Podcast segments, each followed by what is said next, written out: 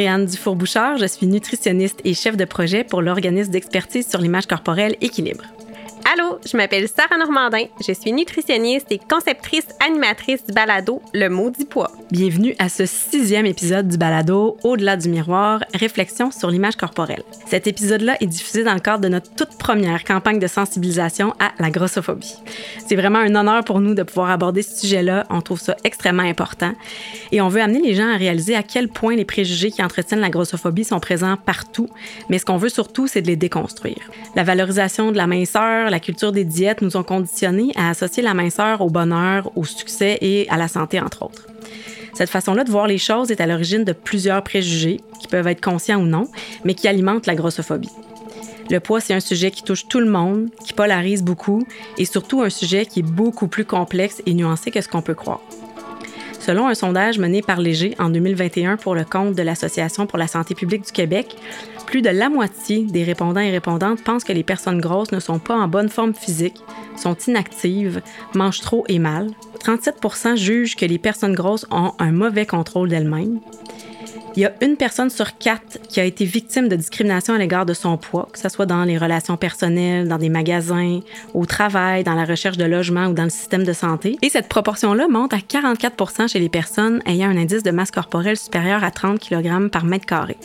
Évidemment, l'IMC, c'est un indice qui est remis en question et qui n'a pas une bonne validité euh, individuelle pour déterminer le niveau de santé, mais c'est un indice qui est associé à ce qu'on appelle la catégorie d'obésité. Donc, on pourra parler un peu de, de certains termes là, à utiliser ou non, mais bref, les personnes dont le corps est plus gros sont beaucoup plus discriminés et c'est ce que montre cette, cette donnée-là. Le but, évidemment, c'est pas de blâmer les personnes qui ont des préjugés.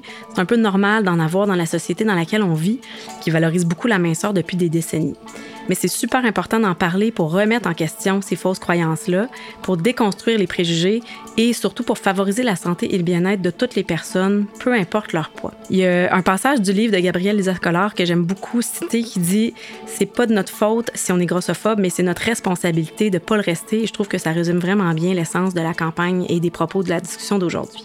Donc, je pense qu'aujourd'hui, justement, on va beaucoup discuter. Je pense que nos échanges vont permettre de recadrer plusieurs idées préconçues, de mieux comprendre les impacts négatifs de la grossophobie sur la santé mentale et aussi sur la santé physique de tout le monde. Alors j'ai hâte qu'on en parle avec nos invités que je vous présente à l'instant. Michael Bergeron, qui est chroniqueur et euh, auteur notamment du super bon livre La vie en gros, regard sur la société et le poids.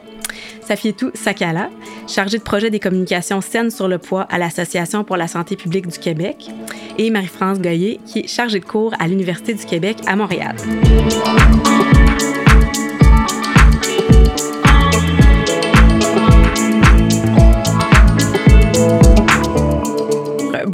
Merci beaucoup d'avoir accepté notre invitation aujourd'hui. Ça fait plaisir. Bonjour. En introduction, on a parlé de grossophobie, mais avant d'aller plus loin, on va prendre le temps de la définir. Parce que je pense que ça va bien au-delà de ce que les, les, gens peuvent penser spontanément. Donc, j'aimerais vous entendre sur ce que c'est pour vous la grossophobie. Ben, moi, je donne souvent une réponse assez simple euh, quand je donne des conférences. Donc, la grossophobie, en fait, c'est l'ensemble des préjugés et des discriminations envers les personnes grosses. Ça, ce serait la définition simple. Mais après ça, c'est qu'il y a tellement de couches, il y a tellement de préjugés, tellement de types de discrimination. Donc après ça, ça me prend une heure de conférence expliquer tout ce qui est inclus dans cette définition-là. Mais il y a quand même une façon simple de, de le résumer, c'est préjugés, discrimination, stigmatisation envers les personnes grosses. Merci, Michael. Je, suis assez d'accord avec euh, cette, euh, cette définition-là, évidemment. Moi, je parle souvent d'une dévaluation sociale plus largement des personnes grosses, qui inclut, là, comme tu disais, les, les stéréotypes, les préjugés, la discrimination, donc le fait d'agir sur la base de ces préjugés-là, euh, mais aussi l'oppression, parce que la grossophobie, elle est soutenue par certaines grandes institutions sociales. On va sûrement en parler tout à l'heure, mais qu'on pense au discours de santé, en, en santé publique, si on pense à l'industrie de la beauté, aux médias, etc. Euh, donc euh, voilà, je verrais ça comme quelque chose de très euh, plus largement la dévaluation sociale des personnes grosses qui prend, comme tu disais, Michael, plusieurs formes. Euh, je suis tout à fait d'accord avec ce que vous venez de dire. Et puis peut-être pour euh, apporter aussi euh, d'autres nuances à cette définition-là, nous, on aime bien la définir de trois manières. Premièrement, on va dire que la grossophobie peut se manifester envers soi-même. C'est assez bizarre comme ça d'y penser, mais c'est le fait en fait d'internaliser tous les préjugés dont on vient de, de parler et de les retourner contre soi-même en fait. Et de se dire, ben, je donne un exemple, si jamais je suis grosse, alors je ne suis pas efficace, alors je n'ai pas de contrôle sur moi ou ce genre de choses, ce qui est totalement évidemment, mais ce sont des, préjugés donc on va retourner contre soi-même et qui donc ont un grand euh, impact sur notre estime de soi. Euh, un autre aspect de la grossophobie, qui est généralement ce, que l'on a en tête, c'est le fait de stigmatiser une autre personne à cause euh, de, sa corpulence. Et puis, c'est quelque chose qui peut se manifester au travail, à l'école, dans beaucoup de milieux de vie, ce qui est tout à fait dommageable et euh, qui a aussi bien sûr un, grand impact sur la santé des, personnes. Et puis je pense qu'on va pouvoir en, discuter plus longuement. Et le, troisième aspect, qui est un aspect beaucoup plus sociétal, c'est en fait le, fait de se rendre compte que ben, parfois le, les bancs, tout simplement dans la rue, ne sont pas adaptés à toutes les formes, euh, les équipements sportifs non plus, les vêtements. Et donc ça, c'est une grossophobie qui est encore une fois un peu plus institutionnelle, qui décrit vraiment comment est-ce qu'en tant que société, on s'organise et on exclut en fait certaines corpulences tout simplement. Merci pour ces définitions. Ça donne euh, une, des nuances supplémentaires, je vais dire ça comme ça. Puis, selon vous, qu'est-ce qui est à l'origine de la grossophobie? D'où ça pourrait provenir? Ben, je peux commencer. En fait, on a, on a tendance à pointer du doigt euh, très souvent l'industrie de la mode, de la beauté, parce que on est exposé à des modèles très euh, peu diversifiés, très stéréotypés. Euh, également, on parle beaucoup des réseaux sociaux, souvent. bien sûr, il y a des problèmes de représentation dans ces domaines-là mais euh, on parle très peu du rôle des discours de santé, des modèles biomédicaux.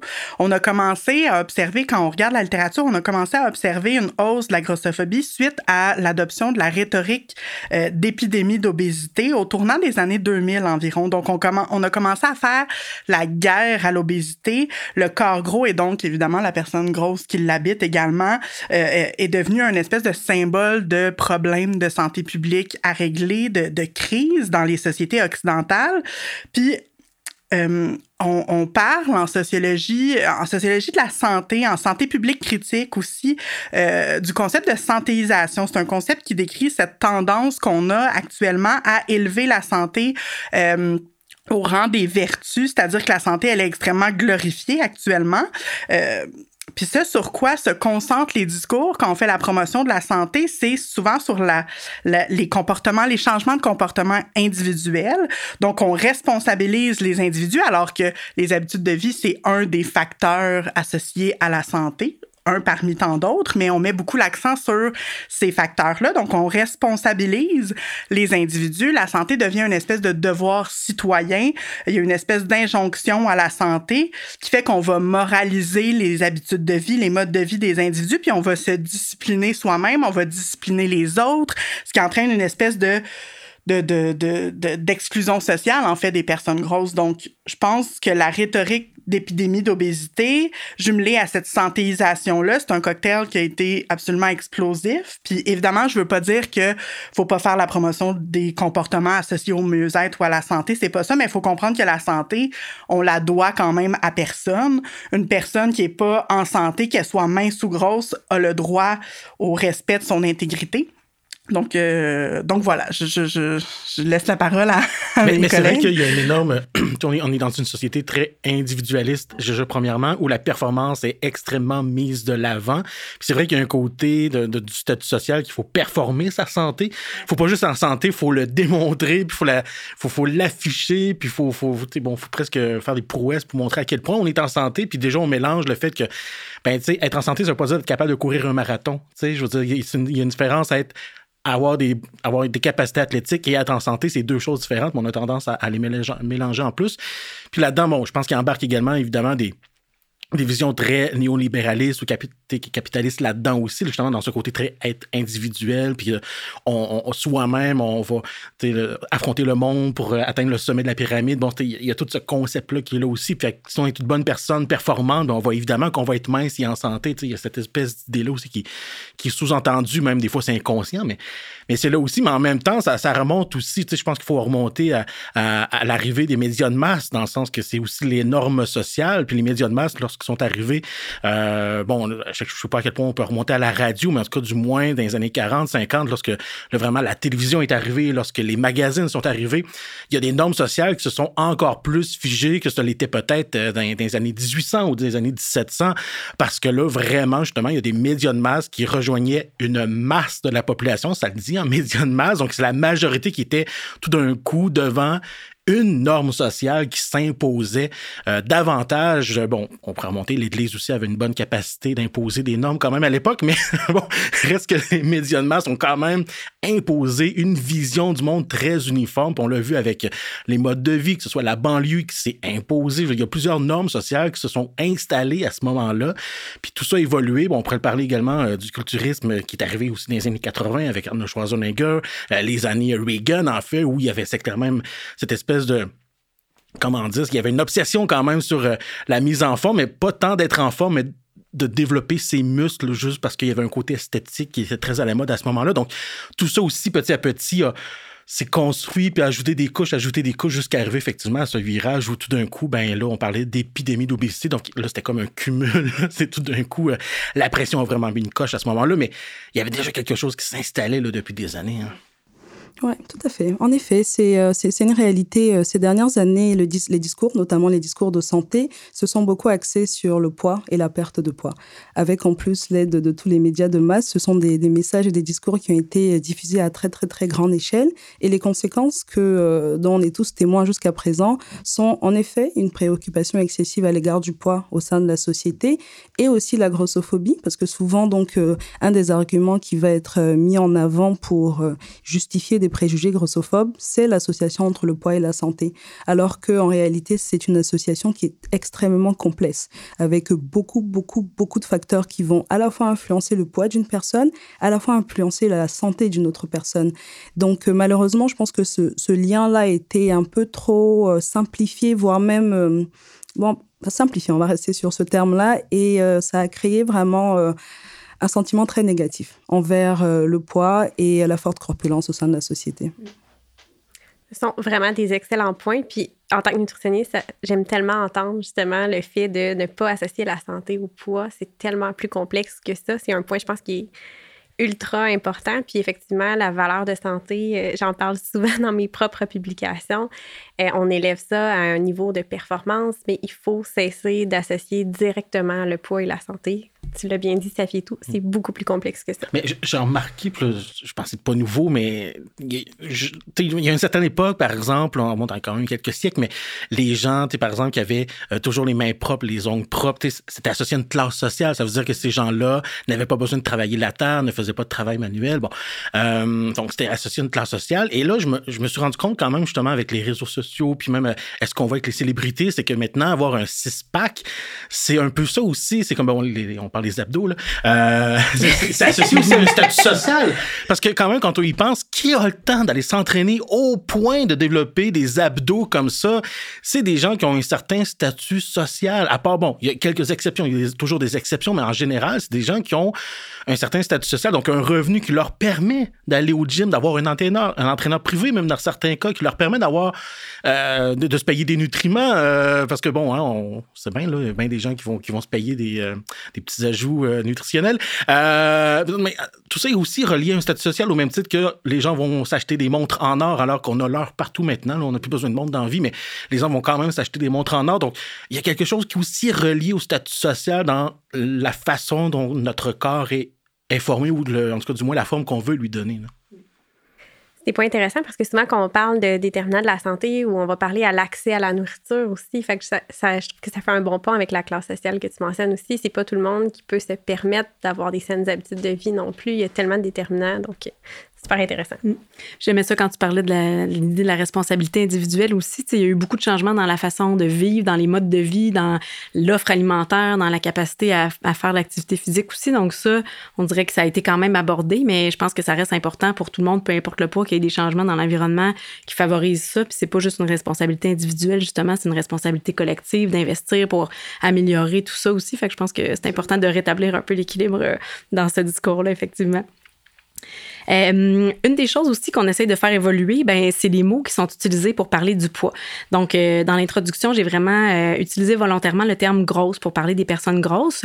Chez Équilibre, dans d'autres organisations aussi, on a choisi d'utiliser ce terme-là et justement de suivre le mouvement qui avait été initié par des militants, des personnes qui militaient sur, sur cette question-là et qui proposaient justement de se réapproprier ce terme-là qui devrait être plutôt descriptif, non péjoratif, un peu comme quand on parle d'un gros cadeau, d'un gros salaire c'est pas quelque chose qui est négatif, mais quand c'est associé au poids ou à une personne, ben là, tout à coup, ça devient comme empreinte de l'ensemble des préjugés ambiants.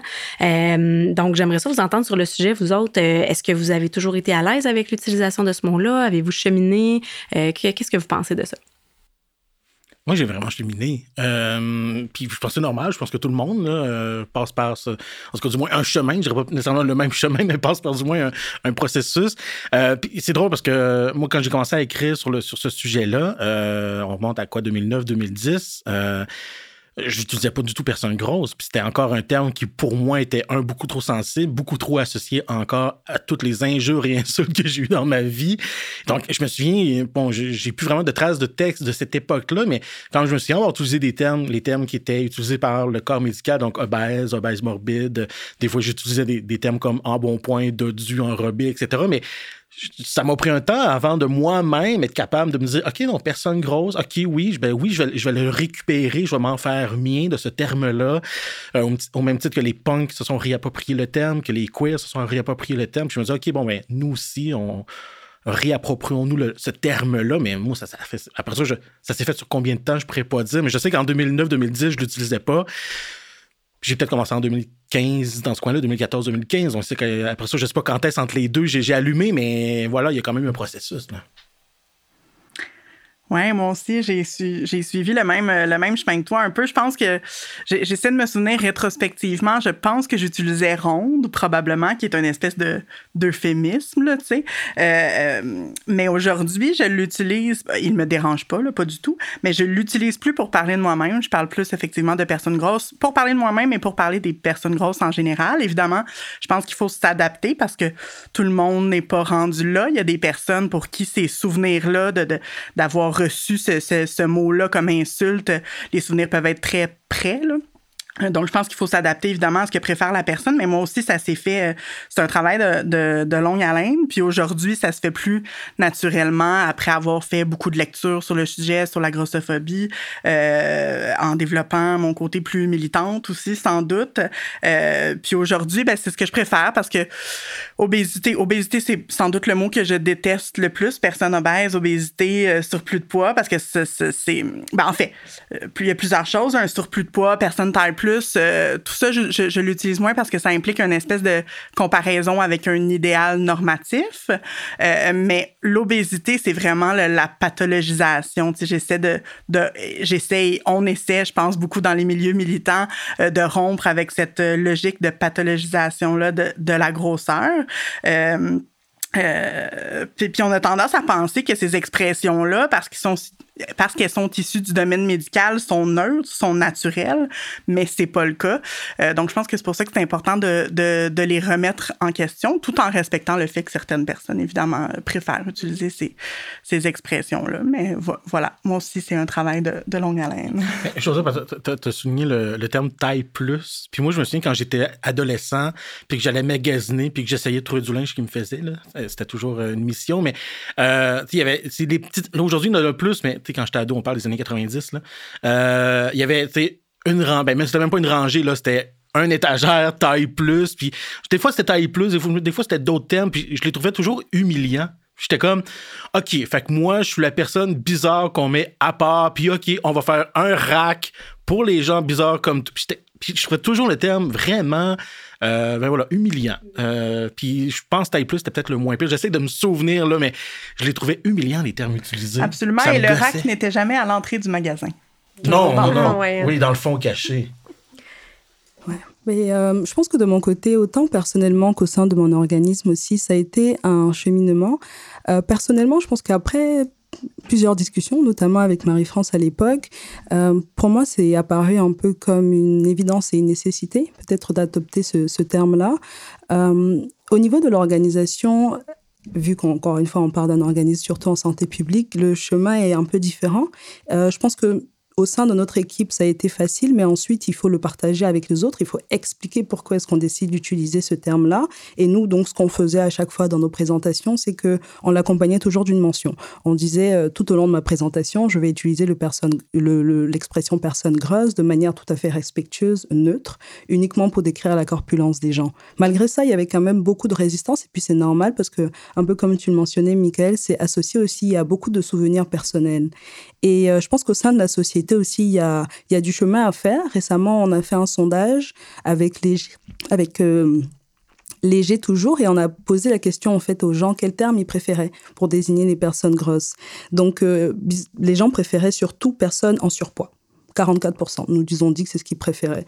Ensuite, on avait personnes en embonpoint, ça descendait à 16%. Et personnes grosses, seulement 5% de, de nos répondants.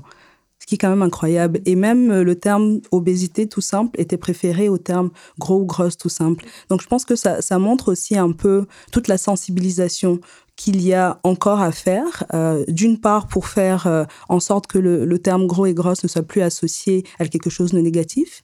Et d'autre part aussi pour que les, des termes comme obésité soient gardés en fait dans le milieu médical parce que là-bas, ils représentent quelque chose, mais au sein de la population, c'est important de l'utiliser avec beaucoup plus de nuances. Donc, euh, je pense que on est encore, euh, on est encore dans, dans le chemin. Puis, euh, mais je pense qu'en autant en tant qu'individu qu'en tant qu'organisme, utiliser personne grosse, ça marque quand même un, grand changement et puis une volonté de changer le ton, changer les discours dont on a parlé en introduction, de ces discours-là même qui peuvent répandre de la grossophobie. Donc, faire ce, ce choix-là doit être un choix conscient, assumé, et je pense que c'est un choix aussi qui peut sensibiliser le plus grand nombre. Mais c'est intéressant parce que, un, ça démontre à quel point le discours est je veux dire, ambiant et, et, lourd et très présent. Mais, mais c'est vrai que dans la tête de bien des gens, obèse est neutre. Parce que c'est comme ça qu'on mm -hmm. le présente, alors qu'effectivement, ça ne l'est pas du tout. Je veux dire, bon, euh, tout est politique dans la vie. Mais euh, bon, ça ne l'est pas du tout comme, comme terme. Mais dans la tête des gens, juste qu'ils ne sont pas conscients ou conscientes de, de, de, ce que ça signifie ou de ce que ça sous-entend. Mais puis voilà, le, mot gros gros est associé encore à beaucoup de blessures. Fait que ça démontre effectivement toute la sensibilisation à faire. Mais je pense que bien des gens se pensent neutres lorsqu'ils utilisent obèse, mais c'est juste que voilà, c'est une éducation qu'il faut faire.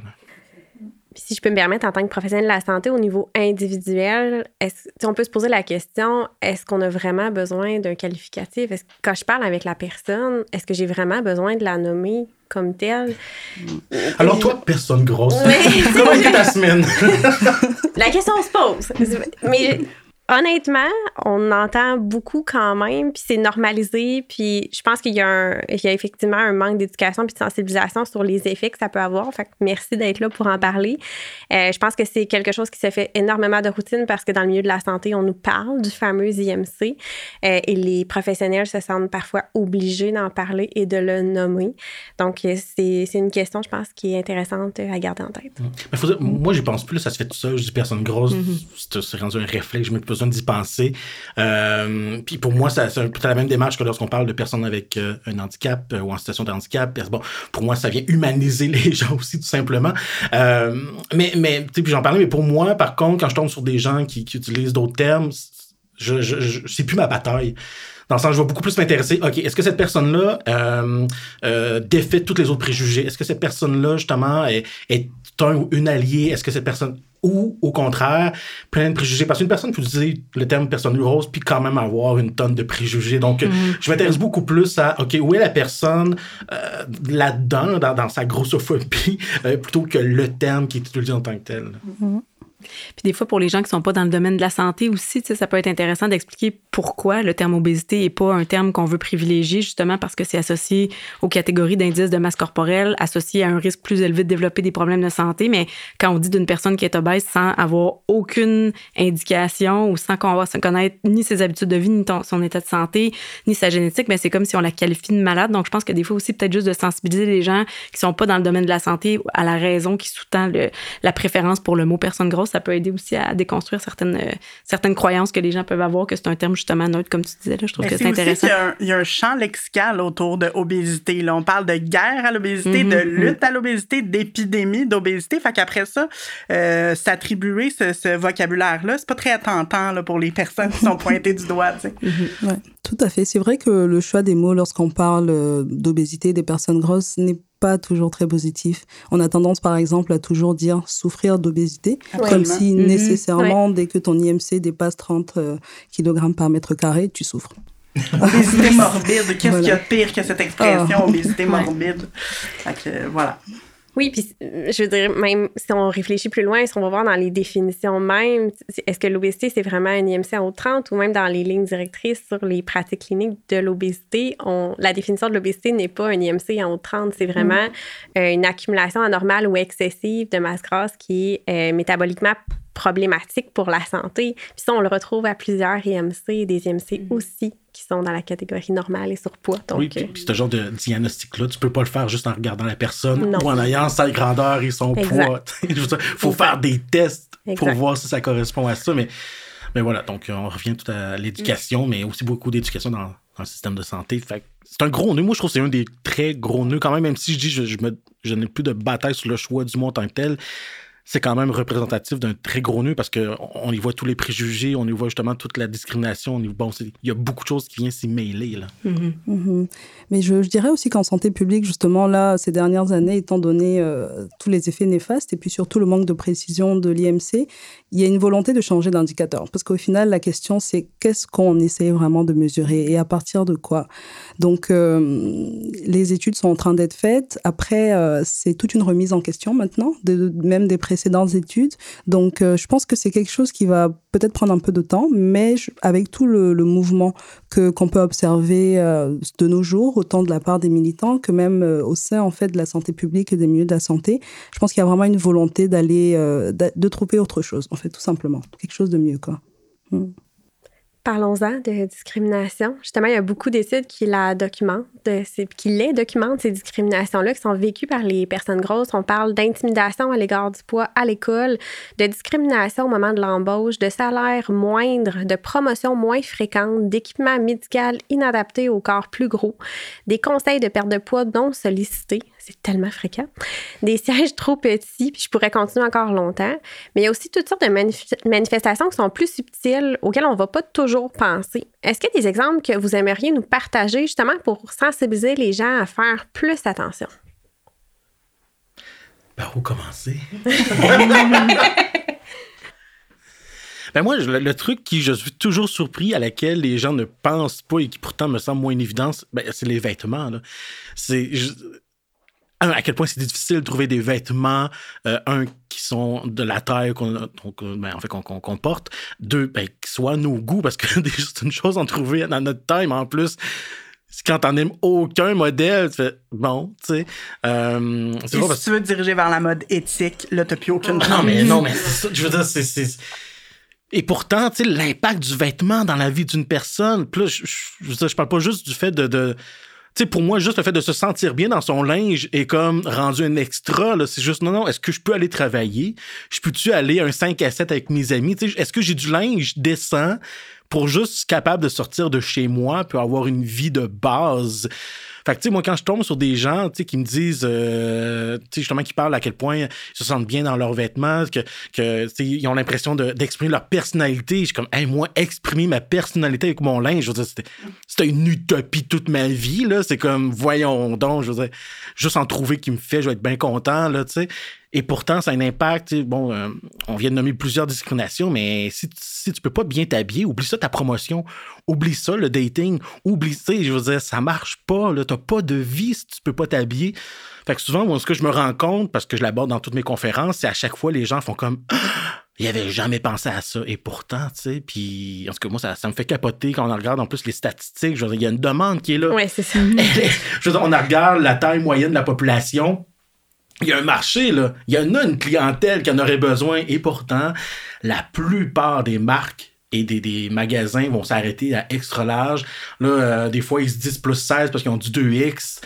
Wow, tu sais, mais bon, il y a vraiment un problème. C'est ça pour moi, ben, c'est à la fois tellement de base et pourtant, ben, c'est ça, les gens, ils pensent pas, là, ça passe complètement inaperçu. Puis j'aime le de base parce que s'habiller est un besoin mm. de ben base. Oui, c'est dans, voilà. Se vêtir autant que d'avoir un se loger, avoir un toit sur la tête, et manger. Tout ce qui est lié à l'accessibilité aux environnements, aux espaces, moi, personnellement, c'est ce qui m'affecte le plus au, au quotidien. Tu sais, les, les sièges qui sont trop étroits euh, dans, dans l'avion, au théâtre, euh, les chaises avec des accoudoirs, euh, les tabourets surélevés. Là, j'ai, j'ai, eu une petite montée de lait à l'UCAM dernièrement. On a fait des mises à niveau de la cafétéria. On met des, on met des, des tabourets sur des, des tabourets en hauteur. Premièrement, personne qui trouve ça confortable, mais encore moins les personnes grosses. Puis, tu sais, c'est des nouveaux aménagements. On comprend que ça prend du temps s'adapter.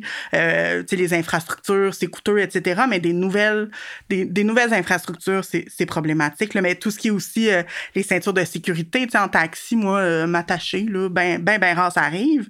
Euh, les, les cabinets de toilettes qui sont trop petits. Les, moi, je rentre dans ma douche le matin, je rentre de côté parce que la douche n'a pas été faite pour pour, euh, pour, pour, une personne, pour une personne grosse. En fait, il y a, bon, il y a, il y a un autre problème qui est mon, mon lavabo qui, qui, qui est devant. En tout cas, bref. Montréal.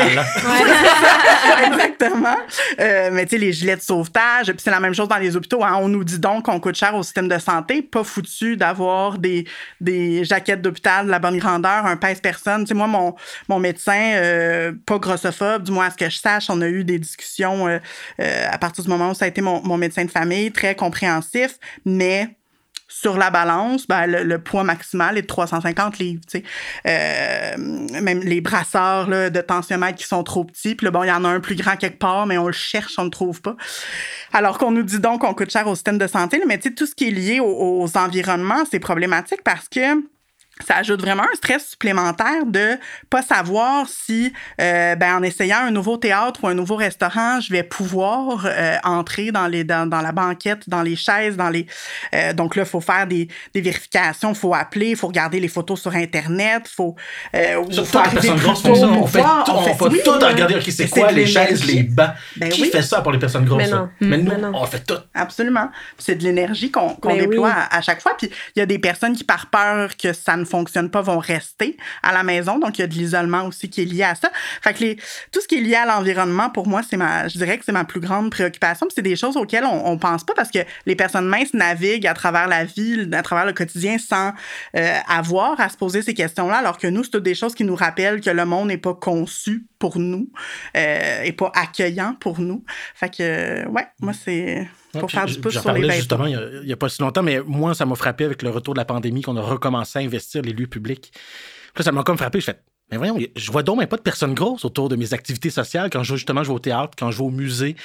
Fait, à part, à part l'épicerie, là, es, pourtant, tu es dans la population, si on regarde les statistiques, bon, un quart, un tiers, selon la définition qu'on comprend, serait supposé être des personnes grosses. Alors pourquoi, quand je vais au musée, j'ai l'impression d'être la seule personne grosse en ce moment dans l'allée, tu sais, ou quand je vais au théâtre, ben justement, c'est à cause de l'isolement social. Les, les, personnes grosses, un, soit à cause de la santé psychologique, soit à cause de la pression sociale, soit parce que justement les lieux publics ne sont pas adaptés, ben les, les personnes restent chez elles. C'est triste. C'est triste et en tout cas, moi, ça m'indigne. Et ça ne favorise pas la santé. Si on Exactement, voilà. C'est ce que je me disais aussi, c'est tout le côté quand on travaille ça au niveau individuel avec la personne, on travaille justement sur l'estime de soi, on travaille à sortir un peu de sa zone de confort, de reprendre des activités sociales, euh, de trouver justement des vêtements dans lesquels elles se sentent bien. C'est des choses qu'on essaie de travailler ou même dans le style de vie, d'essayer des activités qui vont être différentes. Mais il y a tout ça à considérer. Ben oui, puis on a tellement de grossophobie intériorisée. moi, je suis militante. Moi, je suis loud. Moi, j'arrive changer de chaise pour moi. j'ai pas de difficulté aujourd'hui, mais la Marie-France d'il y a 15 ans n'aurait pas fait mm-hmm. ces choix-là. Oui. Euh, aurait pas été capable de faire ces demandes-là d'accommodement, tout ça. C'est pas tout le monde qui va oser ou qui va demander. Puis moi, ça Tu sais, des fois, les places publiques, peut-être que je déborde déjà sur un sujet qui va s'en venir, mais tu sais, les places publiques, des fois, j'arrive dans justement dans un bar, restaurant où, je sais pas, des collègues, des amis, on fait un 5 à 7, peu importe, et là, je me rends compte, OK, ça marche pas, les bancs, ça marche pas. Je vais voir, est-ce que vous avez euh, une chaise, pas de bras? Est-ce que vous avez. Puis il y en a qui, la plupart du temps, ils n'ont rien. Puis je suis comme, mais voyons, vous n'êtes même pas foutu ou capable d'avoir une ou deux chaises pas de bras, qui pourrait. Plus, c'est pas juste pour les personnes grosses. Il y a tellement de situations, une personne qui arrive avec des béquilles, une personne. Il y a tellement de situations dans la vie où des chaises avec des bras, ça marche pas. Là. Puis je suis comme, mais c'est quoi? C'est quoi votre problème? C'est pas un investissement de milliers de dollars, là, acheter deux chaises qui pourraient accommoder les situations où vos chaises ne fitent pas pour votre clientèle, tu sais. Puis si après ça, on prénomme les théâtres, on prénomme effectivement, c'est comme, mais arrangez-vous au moins pour que quelques places puissent accommoder. Tu sais, ça serait la moindre des choses. C'est très intéressant. Il y a quelques mois, j'ai eu une discussion avec une, euh, une, prof au cégep en design intérieur et on parlait de ça, en fait, justement. Et elle, elle me disait, mais en fait, le problème vient même dès cette base, en fait, parce que quand nous, on est en train de concevoir des, euh, meubles, on suit des mesures qui sont normatives, qui ont été bon, définies comment qu'on ne sait plus trop et on va juste le répéter en fait. On va juste le refaire et puis ça va devenir en fait tout ce qui est disponible. Donc dès cette, cette base là en fait, il faudrait déjà qu'on ait une réflexion en fait de pourquoi tout simplement on ne change pas en fait ce qui est considéré comme étant normal et qui en réalité ne correspond même plus à la majorité des personnes. Tout simplement parce que lorsque tu veux être à l'aise, peu importe ton poids, il faut quand même aussi que tu aies la possibilité euh, d'avoir accès à différentes euh, à différents choix en fait. Mais c'est vrai, c'est une réflexion qu'il faut faire quand même. En fait, il faut que les gens y pensent des fois un peu en amont. J'ai une discussion avec quelqu'un qui est en train de, bâtir un nouveau, une nouvelle salle de spectacle à Québec. On c'était il y a quelques mois. Puis justement, mon consulté, fait, bon, comment on peut faire pour justement accommoder? Puis moi, je veux m'assurer que tout le monde puisse être confortable dans ma, dans ma mhm. salle. Puis il dit justement, on est à l'étape où on commande là, les bancs, les sièges. Fait que c'est là, il faut que je le fasse. Si je le fais pas là, il va être trop tard. Puis ça, je dis, ben, en tout cas, bref, c'est un peu tout ce que je viens de dire. C'est comme, ben, si tu fais des places plus larges, il faut que ça soit affiché, dis-le. Bon. Fait qu'il a pris ça, mais effectivement, c'est ça, c'est comme, faut, faut que tu le fasses en amont, souvent, en tout cas, pour ce type de, tu comme une salle de classe. D'ailleurs, les salles de classe, là. oui. Je veux dire, bon, moi, j'ai pas été à l'université pour plein de raisons, mais est-ce que j'aurais pu? Je En fait, j'ai fait l'exercice. J'enseigne à l'université, donc je suis placée devant, debout. Et euh, à un moment donné, euh, il y a deux ans, je fais écouter euh, une vidéo. Je décide, c'est une quinzaine de minutes, je décide d'aller m'asseoir avec les étudiants et étudiantes. Non, ça s'est pas passé. Je me suis assise dans les escaliers. Alors, je me suis dit, si à l'époque, bon, j'avais pas le même poids au moment où j'étais étudiante et, moment, et en ce moment où je suis chargée de cours, mais à l'époque, j'aurais pas fait des cours. Euh, bon, il y a quelques espaces souvent. Euh, euh, euh, où les, les chaises sont pas rattachées au bureau et où donc il y, a des exceptions là, dans chacune des classes, mais souvent il y en a pas beaucoup. Il y a aussi, tu sais, c'est la même chose pour les personnes en situation de handicap. Tu as une mm-hmm. table à l'avant de la classe isolé de tout le monde. Qui a envie d'aller là, s'isoler devant tout le monde? Euh, mais voilà, mais ça me faisait penser à ça. J'ai fait ce test-là il, y a deux ans de retourner m'asseoir avec les étudiants et étudiantes et c'était pas. Euh, non, ça s'est pas euh, fait parles de salle de classe, je pense que ça vaudrait la peine de penser, s'il y a des professeurs qui nous écoutent, des enseignants ou des universités ou peu importe, mais d'intégrer cette notion-là partout, autant dans les cours euh, de professionnels de la santé, mais ce que tu dis, ça fait tout aussi sur le mobilier, euh, le design mobilier, ou même on avait eu des discussions à un moment donné, euh, justement, avec des gens en mode qui disaient, à l'école de mode, on apprend souvent à faire des choses pour des modèles taille zéro, pourquoi on n'apprend pas d'autres choses, justement, il y a des besoins, il y a une demande, c'est un sujet super important, c'est rendu un enjeu de société. Il faut, faut inclure tout le monde. C'est vraiment la base. Donc, je pense que ça vaut la peine de penser à la formation initiale aussi euh, de toutes les sphères de la vie. Zéro, là, parce que la, la, moyenne de la population, c'est du large ou du X large. Comme, à votre small, votre taille zéro, là. Je veux dire, à un moment donné, euh, aller sur la moyenne au moins de la population. Oui, on vous réfère à l'épisode euh, sur la mode. Oui, la mode taille plus. Oui, vraiment, il y avait des belles discussions sur le sujet. Donc, c'est sûr que d'être confronté constamment à cette grossophobie ambiante-là, ça a des impacts négatifs sur la santé physique et mentale des personnes qui la vivent et j'ajouterais même la santé sociale. Est-ce que vous pourriez nous en parler? Puis, que disent les études à ce sujet-là?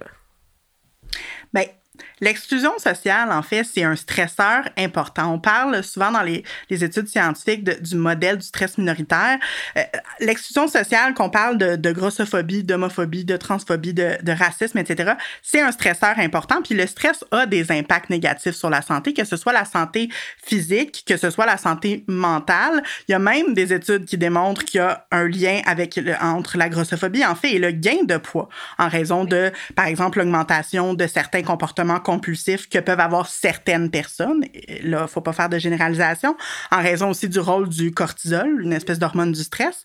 Euh, donc, c'est ça, il y a des impacts au niveau de la santé physique, la santé mentale. Parmi les conséquences euh, psychologiques, ce qu'on voit dans, les études, il y, il y a comme un sentiment chez les personnes grosses, souvent de ça semble contradictoire, mais un sentiment d'invisibilité, parce qu'on est vu, euh, bon, on pourrait parler de la grossophobie dans le domaine de l'intimité, on est vu parfois comme asexué, on n'est pas considéré, mais aussi un, sentiment d'hyper-visibilité, parce qu'on se sent constamment scruté, en fait. Euh, il y a de la solitude, tu sais, pas trouver sa place dans les espaces sociaux comme on a parlé tout à l'heure, être constamment renvoyé à l'idée que notre corps est, euh, euh inacceptable. Il y a des impacts sur l'estime de soi. Tu parlais, Safie, tout, tout à l'heure de grossophobie intériorisée, évidemment. Euh, Puis, ben, on déploie vraiment beaucoup d'énergie à gérer la stigmatisation, que ce soit en essayant de perdre du poids, quelle personne grosse n'a jamais essayé de perdre du poids, que ce soit juste à travers l'anticipation du stigma, ça aussi, l'anticipation de la stigmatisation, pardon, ça aussi, c'est un, un stresseur. Euh, tu sais, croiser, là, moi, croiser des, un groupe de jeunes enfants, là, je, traumatisme d'enfance, là, pas super, pas super à l'aise. Euh, pas juste les, c'est juste que les enfants ont, ont, souvent moins de filtres. En fait, c'est souvent la réaction du parent oui. aussi. Après, je trouve que c'est là que ça vient comme euh, le, le, petit coup de couteau. Absolument, absolument. euh, fait que, oui, c'est ça. Je sais pas où je m'en allais avec ça, mais, mais, mais c'est ça. Il y a beaucoup d'impact sur la, la, santé, tant physique que mentale. Fait que là, les gens nous. Tu sais, souvent, les gens discriminent les personnes grosses en se disant euh, c'est pour te rendre service. Tu sais, on, a, on veut donner des conseils bienveillants, mais non, le, le, la réalité, c'est pas du tout ça. Au contraire, les impacts de la grossophobie, les impacts d'être constamment renvoyé à son poids, même quand c'est fait de façon bienveillante, ça a des impacts qui sont négatifs et non positifs. Puis c'est ça, je pense qu'il faut faire comprendre aux gens. -hmm. Non, ben oui, puis ben, en tout cas, moi, il y a une phrase maintenant que, que je dis, puis j'aime bien dire, mais euh, personne n'a envie de prendre soin de soi qui ne se fait dessus. Puis la société passe autant à nous cracher dessus. Fait que je veux dire, à un moment donné, comment veux-tu que cette personne-là soit en bonne santé, ne serait-ce que santé mentale? Ça, demande énormément de résilience, puis d'une de, de, espèce de. Comment dire? Euh, faut, faut, faut, avoir une espèce d'esprit de, de, de, contradiction, une espèce d'un esprit de rébellion pour, pour se dire OK, non, je refuse vos crachats et vos jugements, puis je vais faire ce que j'ai à faire. Tu sais. C'est tough, là. C'est tough. Puis, on parle d'isolement social, mais comment, comment tu vas avoir une bonne santé si effectivement tu es isolé, puis que tu n'as accès à rien, puis que. Euh, enfin, il y a tellement de, couches à ça, mais les, les gens, je pense, ne. ne ils réalisent pas à quel point ça, ça vient briser du monde. T'sais. Puis moi, je trouve ça tellement euh, déplorable ou débile, tu sais, quand je vois des gens, tu sais, qui... Puis je pense que ça arrive à tout le monde, qu'on on regarde une photo de soi, à 30, 35 ans, tu sais, puis on, regarde, on voit une photo de, de, soi-même adolescent ou adolescente, puis on se dit, tabarnouche, j'étais correct. Comment ça, je me suis scrappé de même? Pourquoi je me suis, pourquoi je me sentais aussi nul puis aussi inadéquat ou inadéquate hein, alors que tu regardes la photo, tu dis tabarnouche, cette personne-là avait tout pour briller puis foncer, puis non. Au lieu de ça, je me suis euh, fouetté puis pourquoi? sais pourquoi? Ben ça, là, c'est vraiment pas un signe de santé. Là. Ouais. Puis on a des études qui nous le démontrent, ça. Puis en tant que professionnel de la santé, on le sait, ça. On peut pas dire qu'on le sait pas, mais ça se perpétue par habitude. Mais on le sait que c'est pas en négativant le comportement de quelqu'un ou en discriminant la personne volontairement ou non, on le sait que ça ne fait pas changer des habitudes de vie. On le sait, l'entrevue motivationnelle, ça sert à ça, ah, entre autres. Là. On a plein d'exemples. Je regarde, on regarde euh, les AA. Je veux dire, ça fonctionne. C'est pas parce qu'ils sont en train de rabaisser les gens qui viennent chercher de l'aide. Au contraire, ils sont dans un positivisme, sont dans un soutien, sont dans la solidarité, dans la compréhension, euh, la, lutte, euh, en fait, pour, pour venir en aide aux, personnes qui ont, bon, qui ont, qui le, ont, sida. Je veux dire, le changement a pris l'ampleur qu'on a arrêté de traiter ces gens-là comme des moins que rien, puis on s'est dit, OK, on va les accompagner puis les soutenir au lieu euh, des pointer du doigt puis des rabaisser. Tu sais, je veux dire, ça, il y a, jamais, ça n'a jamais marché, ça, rabaisser les gens, les pointer du doigt, ça n'a jamais marché. Alors pourquoi ça marcherait? De toute façon, si ça marchait, on serait. On serait ben, ça fait déjà, je veux dire, ça fait quoi, 50, 60 ans qu'on se fait piler dessus, là, fait qu'à un moment donné, on on voit bien que ça marche pas. Là, mm. Je pense que la notion d'acceptation est mal interprétée aussi. Ah, souvent, quand on en parle chez Équilibre dans les messages, on prônait beaucoup ça, de s'accepter, de reconnaître notre valeur comme personne. Puis là, les gens disent, ben c'est ça, c'est le statu quo, c'est le lâcher prise, c'est de renoncer à notre santé. Mais c'est tellement pas ça que ça veut dire. Dans le fond, ça veut dire de reconnaître qu'on a une valeur. Puis quand on s'aime, ben, on a plus envie de prendre soin de soi, de faire des changements qui vont être bienveillants. Puis encore là, s'aimer, c'est pas obligé l'objectif ultime non plus. On peut juste accepter notre corps. Mais tout ça, je pense que ça reste que c'est souvent mal compris puis c'est mal interprété. ça entretient tout le temps cette espèce de mythe-là qui, effectivement, est tout sauf productif, je pense. Là. Oui, tout à fait. Mais surtout lorsque on, a un discours qui, pour nous, l'objectif étant de par exemple, de, faire en sorte que les gens adoptent de saines habitudes de vie, comme, on aime les, appeler, donc des habitudes de vie qui vont être favorables à la santé au bien-être des individus. Mais si le discours en lui-même euh, comporte tous ces préjugés grossophobes, c'est contradictoire. Et nécessairement, il ne va pas atteindre son, son objectif, sa finalité, parce que c'est prouvé, la grossophobie est une barrière à l'adoption de ces saines habitudes de vie-là. Rien que même, euh, un, exemple concret, c'est avec les vêtements dont on parlait euh, tout à l'heure, tu veux aller faire du sport, tu ne trouves pas du linge en fait pour faire du sport. Tu arrives au gym, ce qui est l'équipement sportif qui t'est proposé ne te convient pas. Et oui, tu pourrais aller faire du sport dehors, mais est-ce que tu as envie vraiment qu'on te pointe du doigt?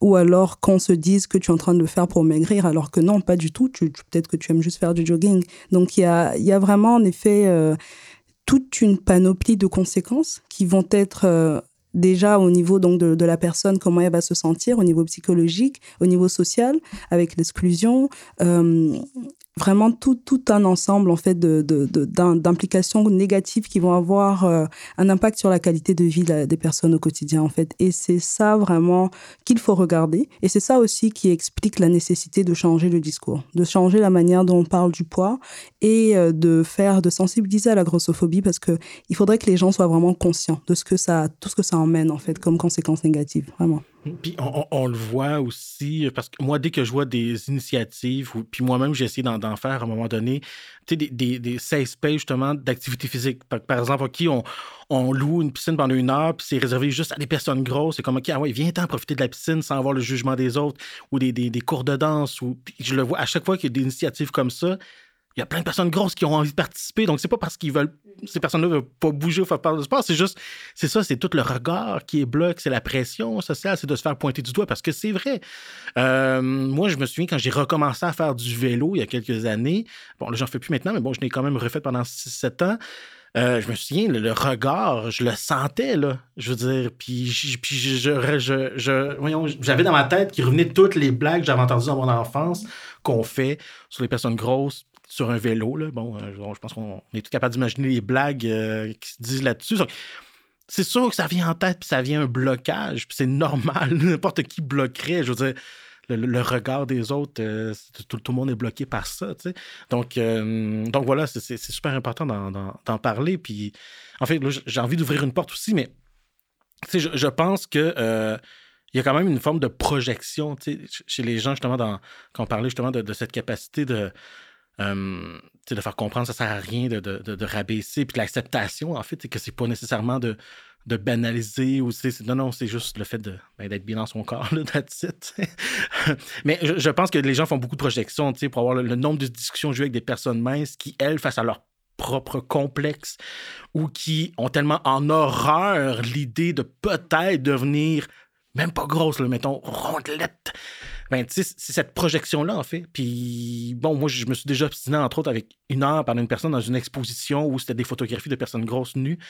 Et elle, elle disait, non, c'est impossible, ces femmes-là ne peuvent pas se trouver belles. Puis pendant une heure, là, je me stine, je me stine. Puis à la fin, après une heure, elle me dit Mais moi, je me suis jamais trouvée belle. Ah, ben voilà Je veux dire, tu étais incapable de penser que ces personnes-là se trouvent belles parce que toi, même avec ta minceur, mais à cause de tes complexes, tu es incapable de te trouver belle. Fait que tu fais juste la projection en ce moment.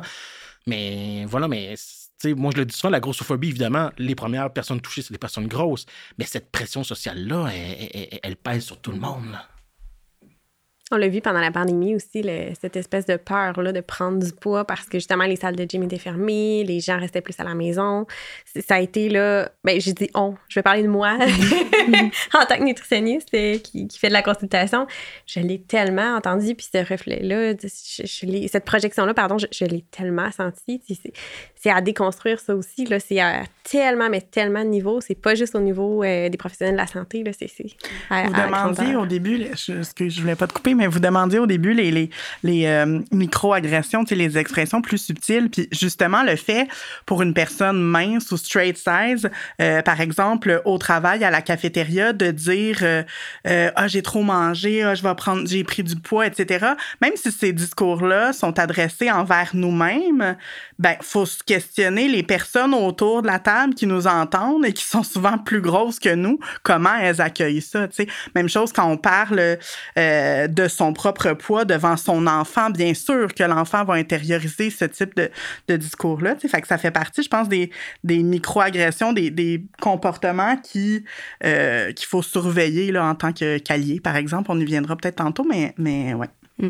C'est tellement une norme, tu sais, de vouloir être mince, euh, les résolutions de perte de poids de, après Noël, euh, avant l'été, tu sais, les gens, je pense que des fois, c'est banalisé, puis c'est un peu normalisé de se soucier de ça, peu importe le poids, mais je pense que ça aussi, c'est quelque chose dont on doit tous prendre conscience parce que, comme tu dis, mm. ça a des impacts importants sur mm. tout le monde, puis c'est vrai que la grossophobie, ça a un impact aussi sur les personnes grosses d'abord parce que clairement, il y a des, des contraintes que les personnes minces vivent pas, mais quand même pour l'ensemble de la société. Puis je pense que d'élever nos enfants dans un monde où il va y avoir plus d'ouverture, moins de commentaires comme ça, ça va juste être bon pour tout le monde finalement. Là. Ben, juste le vocabulaire, effectivement, de, sur, la nourriture, les, tous les mhm. commentaires de lunch, de cafétéria, ah les gens se rendent pas compte à quel point ça scrape du monde parce qu'effectivement, OK, si tu fais ce commentaire-là sur toi, qui, dans le moule, je veux dire, qui fait complètement dans les normes sociales, mais c'est quoi le jugement que tu fais sur moi ou c'est quoi le jugement involontaire ou inconscient que tu portes sur les gens qui ne fit pas dans ces normes-là? Puis quand c'est un commentaire qui revient presque à chaque lunch, comme, OK, tu sais, à un moment donné, ça vient vraiment lourd. Tous les thèmes comme le fait de tricher, ou c'est comme, oh mon Dieu, je, je vais scraper ma ligne si je mange une poutine aujourd'hui. C'est comme, ben non, tu sais, comme ça marche pas comme ça, tu sais, mais tout ce vocabulaire-là, ça, ça, ça, met une pression sociale qui est quand même énorme, tu sais, parce que c'est quoi le jugement? Si toi t'aimes ça de la poutine, je veux pas dire que t'en manges à tous les jours, mais si t'aimes ça de la poutine, faut que tu t'ailles honte. Pourquoi faudrait que honte, tu sais? Puis tout ça, c'est, moi, je trouve ça tellement pernicieux, là. Puis ça doit être tellement dur à déconstruire, c'est tellement un excellent point, mais c'est ça, c'est toute la culture des diètes et des régimes qui est issue un peu de, cette peur-là de, de, de, prendre du poids, puis qui, surtout qui laisse croire qu'on a un contrôle puis un pouvoir sur notre poids à long terme. Ce n'est pas le cas. Mais à force d'entendre ça puis de garder ces mots-là, je pense que si on n'en prend pas conscience, c'est sûr qu'on entretient cette grossophobie ambiante-là. Fait que c'est, oui, c'est super important d'en parler puis de, déconstruire ça. Puis surtout, surtout de prévenir. Surtout, c'est extrêmement difficile à déconstruire. Ça se fait, là. Ça se fait. Je manquerai pas de travail, je vous garantis. ah, ça, non. Mais c'est super important de prévenir. Puis c'est, c'est, ce que je veux travailler plus parce que je me rends compte que ça fait trop de dommages. Finalement, c'est, inacceptable. On parle depuis tout à l'heure de beaucoup de croyances justement qui entretiennent la grossophobie. Est-ce qu'il y en a selon vous qui sont plus importantes ou plus urgentes à déconstruire pour que la société justement soit un peu moins grossophobe, soit plus inclusive? Ben, on a beaucoup parlé, mais moi, je pense toute la relation avec la santé. Il y a énormément d'éducation à faire, de sensibilisation, puis de déconstruction.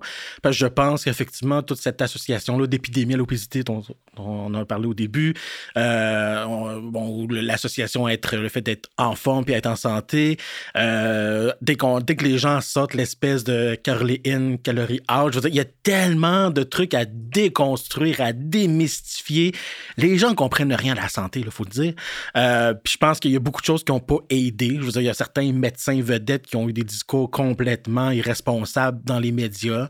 Euh, bon, il faut dire aussi, il y a des journalistes, puis là, je le dis, je suis journaliste depuis 20 ans, mais euh, la plupart des journalistes n'ont pas une formation scientifique non plus. Fait que je veux dire, des fois, les médias, on, reçoit des études, puis ben, on on essaie de vulgariser comme on peut, mais je veux dire, euh, il y a une poignée de journalistes scientifiques au Québec. Donc, oui, des fois aussi, les études sont mal présentées, ce qui participe à tout ça. Donc, moi, je, pense, en fait, ce nœud-là avec la santé, là, on en a déjà pour des années à déconstruire et à démystifier plein de notions là-dedans.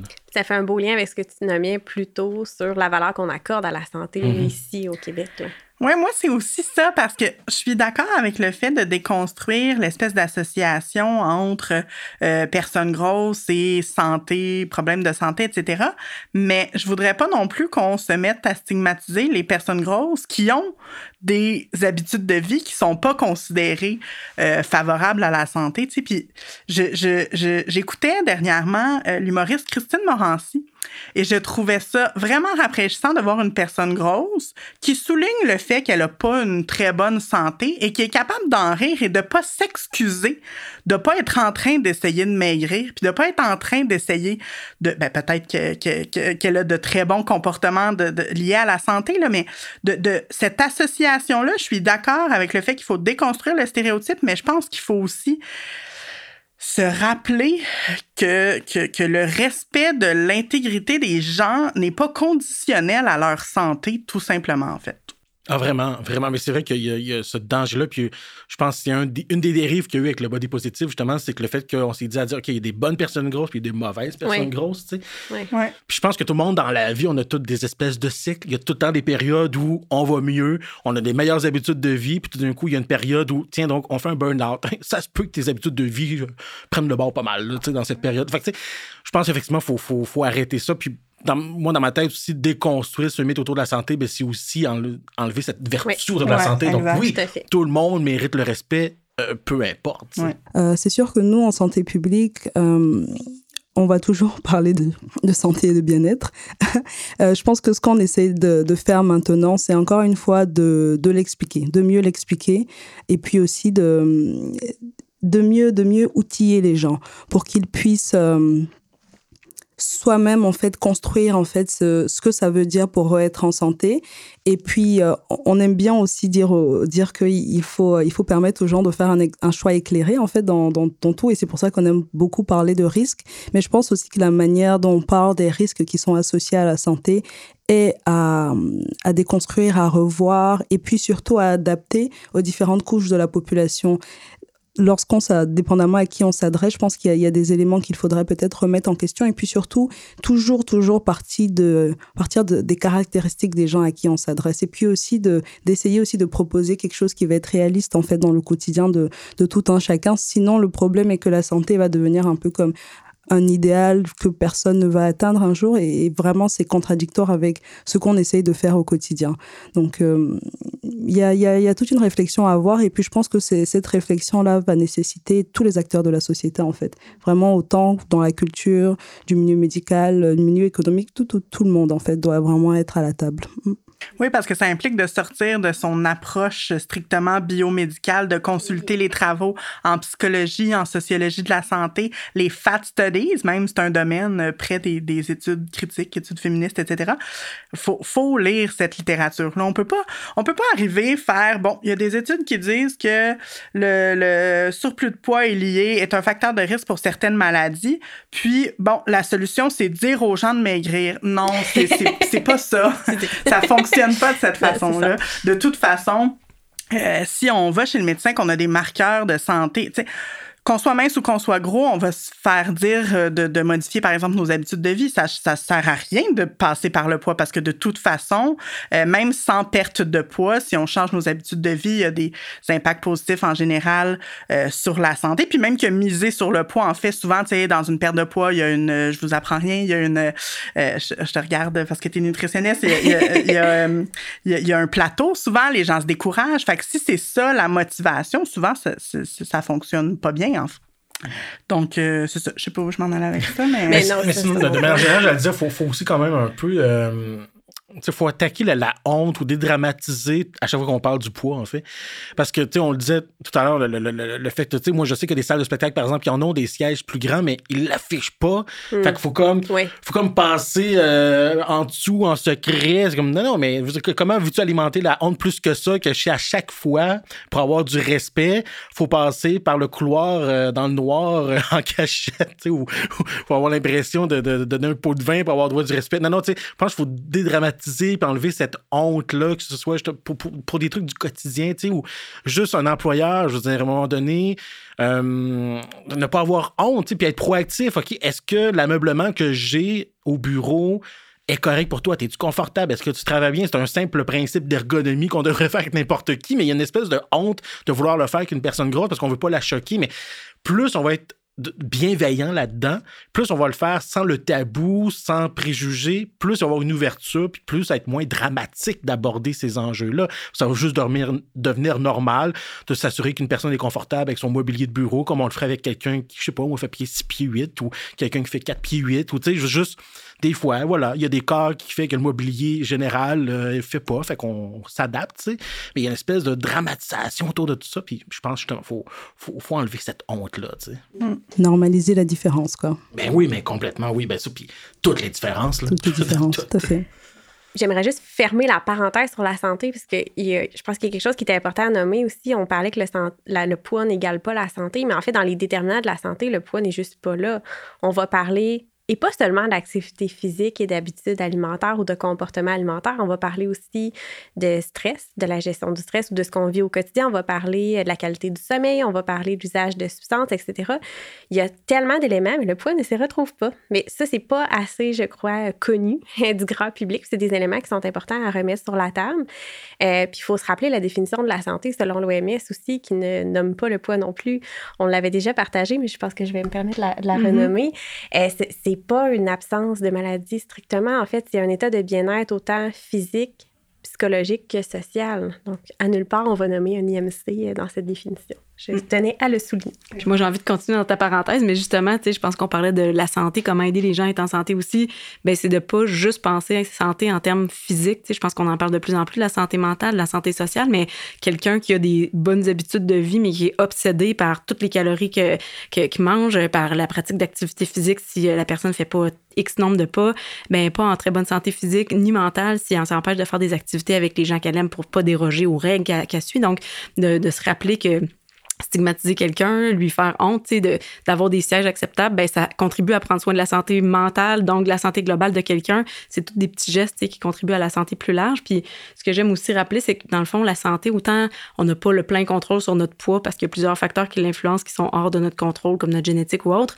C'est un peu la même chose pour la santé aussi. Euh, on a le droit de choisir certains comportements qu'on a ou pas qui peuvent favoriser ou non notre santé, mais au-delà de ça, ben il y a des gens qui pour des comportements égaux vont être en moins bonne ou en meilleure santé. Donc il faut aussi se rappeler que on n'est pas tous égaux ni devant le poids ni devant la santé, puis qu'après ça ben ça revient à chacun un peu d'adopter les habitudes de vie qui s'intègrent dans son quotidien. Parce qu'encore là si c'est trop strict, si c'est parfait, ben ça va être sur une courte période. Puis ultimement si on veut être en santé plus longtemps dans notre vie, ben l'idéal c'est d'adopter des habitudes qu'on va aimer puis qui vont s'inscrire dans nos valeurs, dans notre mode de vie sur du long terme je pense que ça, c'est important de, le rappeler aussi. Alors, je poursuis ta parenthèse, mais là, je la referme. non, non, c'est parfait. C'était hyper pertinent. Mais il faut des politiques publiques aussi qui favorisent ça. je veux dire, si on parle de quartiers qui sont des déserts alimentaires, des quartiers qui n'ont aucun parc, euh, des quartiers qui n'ont pas de transport en commun, des, bon, je veux dire, à un moment donné, si on parle de, voyons, tous les, les impacts, en fait, des socio-économiques, selon le revenu, euh, bon, je veux dire, à un moment donné, il faut faut qu'il y ait des politiques également, parce qu'à un moment donné, c'est facile d'avoir un discours de franc-toi en main, mais oui, mais si socialement, il n'y a rien qui aille les personnes à se prendre en main comme tu veux qu'on fasse, ça ne marchera pas non plus. Mais ça renvoie à ce qu'on discutait tantôt, que c'est pas faut faut arrêter de regarder seulement le niveau individuel. C'est tellement plus complexe que ça. Alors, c'est déjà terminé. Merci beaucoup d'avoir été avec nous et on va continuer les discussions dans un prochain épisode parce qu'on a encore beaucoup de choses qu'on a envie de partager avec vous. Si vous avez aimé les contenus abordés dans ce balado, si vous voulez continuer d'en apprendre plus sur tout ce qui touche la relation avec le corps, la nourriture, l'activité physique, vous pouvez vous rendre sur équilibre.ca et nous suivre sur les réseaux sociaux, Instagram et Facebook euh, à Groupe Équilibre et Sarah Normandin, nutritionniste. Merci à Virage Sonore pour l'enregistrement, le montage, le mixage et la composition musicale de ce balado. La présentation du balado est rendue possible grâce à la collaboration et à l'appui financier du gouvernement du Québec.